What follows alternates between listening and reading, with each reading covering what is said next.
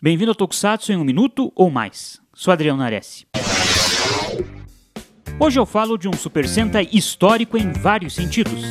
Em 3 de março de 1995, entrava no ar na televisão japonesa Chorik Sentai Oranger. O primeiro motivo por ser histórico é por marcar os 20 anos da franquia Super Sentai. Mas por que é importante? Porque com essa decisão, Go Ranger e Jakar, que não eram considerados Sentais, passaram a fazer parte da franquia. É a partir de O-Ranger que Go Ranger passa a ser considerado o Sentai pioneiro. A série também é importante por consolidar a ideia do sexto membro, que começou em Jill Ranger. Também marcou história por inaugurar a Era dos Versos, quando o Sentai da vez tem um especial em vídeo encontrando o Sentai do ano anterior. E tudo começou com O Ranger Olé versus Kaku Ranger. E a série também entrou para a história por um momento trágico da história do Japão.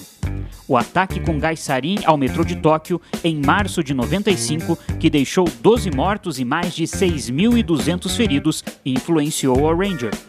Nas semanas seguintes, a história da série ficou mais leve e ganhou mais momentos cômicos e descontraídos. E você que me ouve, já assistiu a Ranger? Vale a pena, eu recomendo. Fique ligado aqui no Super Hero e até mais.